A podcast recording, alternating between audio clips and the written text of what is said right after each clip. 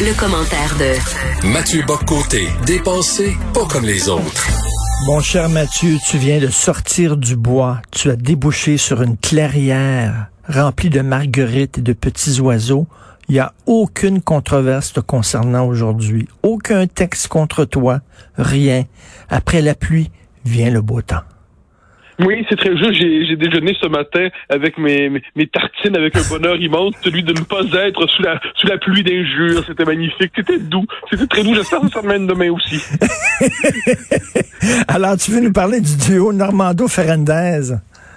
Oui, en fait, c'est que c'est assez intéressant. On le voit à, donc dans la construction du débat public, c'est-à-dire ça s'en vient au 98.5 euh, sous la, direction de Paul Arcan, qui est un animateur d'une de, de, grande qualité.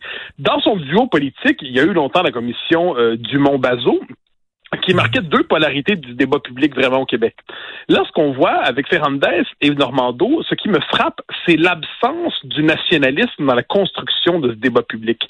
C'est assez fascinant de voir comment, lorsqu'on décide sur toutes les questions identitaires, les questions linguistiques, la question de l'immigration, les questions de laïcité, toutes ces questions qui percent dans la vie politique contemporaine et qui correspondent véritablement aux, euh, aux préoccupations des Québécois aujourd'hui, eh bien, quand on voit euh, Ferrandez euh, qui incarne la, gauche solidaire, donc c'est comme ça certainement une expression intelligente de la gauche solidaire, mais c'est quand même ce par ce camp-là sans le moindre doute. Et de l'autre côté, Madame Normando qui représente le Parti libéral dans son euh, dans son côté euh, antinationaliste et ainsi de suite, une adhésion décomplexée, même résolue au fédéralisme canadien, une frilosité devant les questions identitaires. Ce qui est assez fascinant, c'est que le, ça nous en dit beaucoup sur la construction de certains débats publics. C'est l'absence finalement du nationalisme québécois, l'absence de la position souverainiste, l'absence du nationalisme, euh, on pourrait dire enraciné, mmh. dans ce débat qui nous sera euh, proposé, qu'on suivra tous de près ou de loin d'une manière ou de l'autre, c'est assez intéressant de voir comment, autrement dit, comment le nationalisme demeure souvent la carte absente dans euh, dans une partie de l'espace public, comme si c'était le point de vue dont on pouvait parler, mais avec lequel on ne devait pas vraiment parler.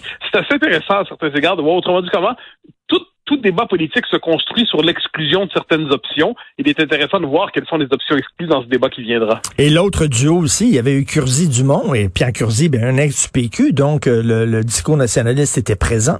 Ah oui, c'est le moins qu'on peut dire. Là, il y était. Il n'y a, pas de doute là-dessus. Je ne dis pas qu'il est toujours absent, mais je dis que dans le débat qui nous sera hmm. proposé cette fois, il y a eu aussi, si je ne me trompe pas, tu me corrigeras, Taillefer et, euh, et Ferrandez. Ah mon Dieu, euh, oui.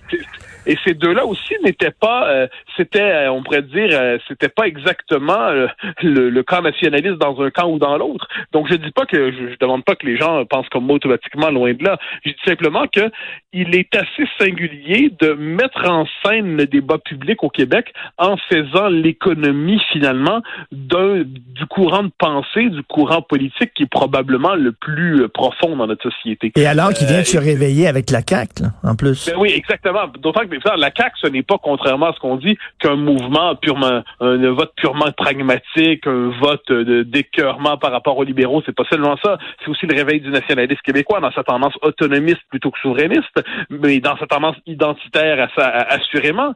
Donc, euh, moi, ce, qui me, ce qui me fascine là-dedans, c'est, faut dire, ça, ça revient dans, dans beaucoup de mes écrits, de mes travaux, c'est la construction du débat public. Quand on décide de construire un débat public, quelles sont les options autorisées, quelles sont les options évitées, et je note simplement que on, on, on va aborder parmi toutes les questions qui seront présentes dans notre euh, dans, dans, dans, le débat, bien, le il n'y aura pas vraiment, appelons ça, de représentant de cette tendance qui est pourtant probablement celle qui façonne politiquement, pas intellectuellement seulement, parce que dans les médias c'est compliqué, mais qui façonne le Québec contemporain. Ça nous en dit beaucoup sur la représentation du débat public, ce qui ne veut pas dire que ça sera pas intéressant, ce qui ne veut pas dire que ça méritera pas d'être suivi euh, de près ou de loin, mais ça nous en dit beaucoup quand même sur une manière de penser le débat où le nationalisme est l'élément absent. Écoute, hier, on a enregistré un épisode de notre balado, Sophie et moi, devine qui vient souper, et on recevait un souper, toi et Éric Duhem, et c'était vraiment une soirée très intéressante. Et Éric Duhem, sais, le Parti conservateur du Québec, avant, c'était Adrien Pouliot. Je parle avec Adrien, moi, toutes les semaines. Jamais, jamais, jamais il parle de nationalisme. Lui, c'est les chiffres. C'est un vrai économiste, un gars de business, les chiffres, les chiffres, les chiffres. Et quand je travaillais à Québec, je me rendais compte qu'il y avait beaucoup de libertariens Et le angle mort, c'était tout ce qui était identitaire, langue, culture. Il s'en foutait. C'était rien que les chiffres. Or, là, on risque d'avoir un chef, Éric Duhem, au Parti conservateur du Québec, qui est un vrai libertarien, mais avec une fibre nationaliste. C'est une chimère, là. Oui, ben ça, oui, c'est intéressant. Le, cas du M mérite qu'on s'y attarde. Euh, Duhem, on connaît un peu son, parcours euh, politique, intellectuel. C'est un quelqu'un qui a commencé chez les souverainistes, qui a été longtemps chez les souverainistes euh, au Parti québécois, au Bloc québécois, qui a ensuite migré euh, après l'échec référendaire de 95 vers euh, ce qu'on pourrait appeler à l'époque c'était le Parti réformiste, hein, c'est l'option ou l'Alliance canadienne. Après coup, c'était l'idée d'une fédération la plus décentralisée possible. Bon, on connaît, et par ailleurs, il a toujours été libertarien et puis il l'est encore aujourd'hui. Mais si Duhem est libertarien, il n'est pas que libertarien. C'est ça qui est intéressant, parce que hmm. le créneau d'Adrien Pouliot, c'était droite, fédéraliste, économique, c'était assez limité comme créneau. C'est pas hmm. c'est pas que c'est un interlocuteur non respectable, loin de là, mais c'est un créneau très limité. Duhem, comprend la sensibilité nationaliste des Québécois. Il la partage lui aussi sur des questions comme la laïcité, comme l'identité. Il l'exprime à sa manière, dans une manière qui est la sienne, on peut être en accord ou non avec lui, mais il comprend que la politique ne se réduit pas à l'économie. Ça, ça veut dire que, par exemple, sur la question de la liberté d'expression, il s'empare de cette question-là qui est au cœur de l'actualité ces temps-ci. Lui-même a été, euh, euh, c'est le moins qu'on puisse dire, a été censuré de la manière la plus euh, bête qui soit par le Cégep Bois de Boulogne, où le directeur de l'établissement expliquait qu'on pouvait pas le recevoir parce que ses propos heurtaient euh, la sensibilité de telle, ou telle personne. On n'en a pas beaucoup parlé de ça, mais c'est un véritable, euh, un véritable scandale. L'administration qui assume qu'on ne peut pas le recevoir parce que ses propos heurtent telle ou telle catégorie euh, de gens qui sont facilement heurtés. Donc, Duhem va amener un courant de pensée qui pour un courant politique qui est en train d'être 1,5 le Parti conservateur. Il, sera plus gros que son parti en quelque sorte. Il va avoir la capacité, puis il y a une, un véritable tirando médiatique, euh, qu'on soit d'accord ou non avec lui, il va falloir tenir compte de son émergence, parce que dans la région de Québec, mais pas seulement, il va trouver des gens qui vont trouver sur son un mélange chez lui de, je dis le mot populisme, mais sans que ce soit péjoratif, populisme, pensée libertarienne, mais nationalisme aussi en même temps, euh, tout, une espèce d'étrange mélange pour notre vie mmh, politique ici. Mais il va réussir avec ça à s'inscrire dans le débat avec la manière qui est la sienne. Donc, de ce point de vue, ce courant de pensée, euh, qui est celui de Duhem, va trouver à ressurgir. Euh, on va voir ça va être quoi son résultat politique, mais euh, je, si j'étais à la CAQ, je m'inquiéterais de son arrivée. Ben oui, puis il, va occuper la chaise euh, laissée vide par le départ de l'ADQ. C'est vraiment ça. Et écoute, hier, je veux pas vendre tous les punchs de notre conversation, mais hier, tu disais que selon toi, François Legault est un souverainiste dormant qui va se réveiller à force de se faire claquer euh, la, porte euh, sur les doigts. bon, hier, on a vu M. Legault est allé voir Justin Trudeau pour des hausses de transfert en santé. Justin Trudeau a dit non. Il risque de se faire dire non pour la loi 21. Et toi, tu penses qu'à force de se faire dire non, le souverainiste dormant, tel la belle au bois dormant, va se réveiller? Ben, je dis pas que ça va arriver, je dis que c'est pas impossible. Dans ma théorie, c'est que faudrait que j'ai évolué là-dessus. Au début, je me demandais, bon, Legault, quand il ne, ne croit plus à la souveraineté, bon, je peux comprendre. Mais moi, j'ai toujours compris que Legault, c'est l'homme, non pas qui ne souhaitait plus la souveraineté, mais qui croyait qu'on n'y arriverait pas. Puis croyant qu'on n'y arriverait pas, ben, il faut prendre un autre chemin parce que euh, on n'est pas dans que meurt la France plutôt aucun principe, on n'est pas dans que meurt le Québec plutôt que la souveraineté. Donc, si l'indépendance n'est pas possible, on va prendre le chemin de l'autonomie, puis on va être demeuré dans le Québec d'abord. Mais au fil du temps, on voit que ce qu'on pourrait appeler la conversion fédéraliste de François Legault est bien artificielle. Il n'a jamais. Euh, c'est d'abord en tout le premier ministre du Québec d'abord. C'est un autonomiste, c'est un défenseur de l'identité québécoise. On peut penser qu'il va pas assez loin, c'est mon avis, mais il va quand même dans une direction intéressante. Et la thèse qu'on peut faire, c'est que François Legault était toute sa vie, jusqu'à tout récemment, à bien des égards, un indépendantiste au fond de lui-même. Est-ce qu'il a véritablement transformer son rapport au Québec? Est-ce qu'il a véritablement mis de côté cette aspiration, cet idéal, ce désir d'indépendance du Québec? Ou est-ce qu'il s'est dit, est-ce qu'il l'a refoulé? Est-ce qu'on est devant en ce moment un souverainiste refoulé? Et puis il l'a refoulé pour vrai, là. Donc en ce moment, il croit vraiment à son option autonomiste, puis il croit qu'il peut faire des gains.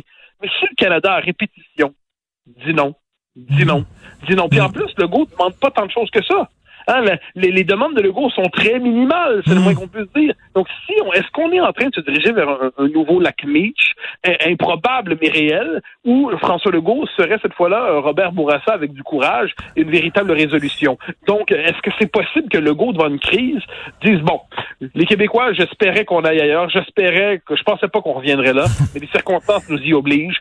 Ça, c'est pas impossible qu'on y arrive. Voilà pourquoi je vois en lui, même si moi je suis un indépendantiste, euh, Tony Truant, tambour battant, euh, avec l'étendard toujours euh, brandi, je pense qu'on est devant lui quelqu'un qui appartient à ce qu'on la grande famille du nationalisme québécois. Il en fait partie. On aurait tort d'en faire un fédéraliste comme les autres. Et Mathieu, je me souviens le, fameux discours de Robert Bourassa au lendemain de la défaite de Mitch, là, où on se disait, coudon, il va faire l'indépendance, et finalement, il n'a pas eu le courage. C'est comme si c'était un rendez-vous manqué, et ça nous reste dans la tête, là, au Québec. On est frustré. Comment ça se fait qu'il n'a pas dit, qu'il s'est pas levé, puis là, on dit, ben, on va, on va rejouer le même film avec François Legault en espérant une fin différente.